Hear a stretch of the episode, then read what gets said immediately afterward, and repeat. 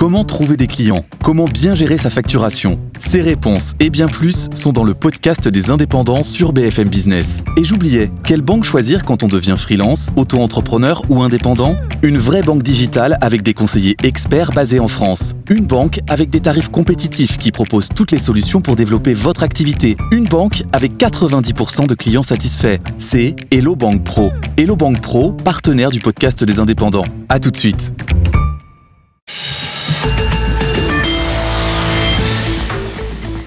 Eh bien, décidément, Euronext, c'est pas tout à fait ce qu'on attendait depuis le début de l'année. Euh, on, voit ça avec vous parce que euh, on a comme une deuxième séance de baisse pour le CAC 40. Oui, c'est vrai. Hier, on a euh, échoué à euh, redresser à la tendance. En fait, on a eu la publication des minutes, hein, le rapport, euh, le compte rendu de la dernière réunion de politique monétaire de la Fed, et en fait, ça nous a pas donné d'indice du tout sur le début du cycle américain de baisse des taux. On a compris, au contraire, que c'était l'incertitude dans l'esprit des gouverneurs, la probabilité d'ailleurs d'une baisse de taux en mars hein, de la part des investisseurs est passée de 90% à 70%. Euh, donc on a baissé sur les principaux marchés. On a quand même perdu 1,5% à Paris, même si c'était avant euh, cette publication.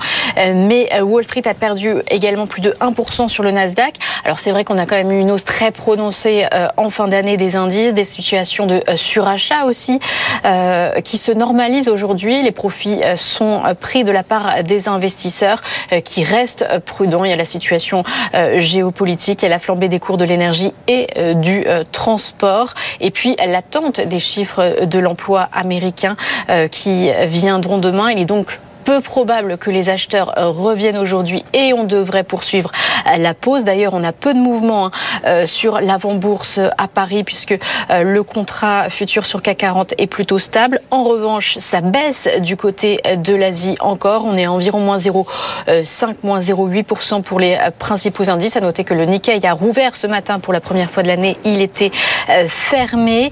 Et puis, le pétrole, toujours sous tension. On est toujours tout juste en dessous des 79 dollars pour euh, le Brent avec une production qui s'est arrêtée dans un champ de pétrole au, en Libye euh, à cause de manifestations et puis aussi euh, des tensions toujours à cause des explosions qui sont euh, survenues euh, en Iran et d'origine inconnue. Bon, Aude Kerselec, vous le disiez, on attend beaucoup euh, de chiffres, notamment sur l'inflation et sur l'emploi. Alors, l'inflation en France, c'est bien aujourd'hui, 8h45. On les commentera d'ailleurs en direct avec Jean-Marc Daniel, Emmanuel Le Chypre et, et Sylvie Matera tout à l'heure. 8h45, ne manquez pas ce, ce rendez-vous parce qu'on connaîtra enfin l'inflation française pour 2023.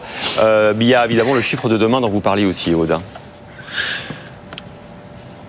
Oui, c'est un peu comme si on allait avoir les amuse-bouches aujourd'hui et puis demain le plat euh, principal pour vraiment se faire une idée du menu, tant en termes d'inflation euh, que d'emploi. Donc d'abord, l'inflation, on va avoir des données qui vont être publiées aujourd'hui, ça va être France et Allemagne. Et le chiffre allemand hein, va être particulièrement intéressant parce qu'il devrait passer de 2,3 à 4 donc pour euh, le mois de décembre et ça devrait nous donner finalement une, idée de l'inflation globale demain en zone euro. On aura également les PMI à services composites qui devraient être meilleurs euh, que les manufacturiers, même si on sera toujours en zone de contraction. Et puis la série de l'emploi américain. Aujourd'hui, donc, on va avoir le rapport ADP, qui est un rapport privé euh, sur euh, l'emploi, avant demain le rapport officiel que là, vraiment les marchés attendent.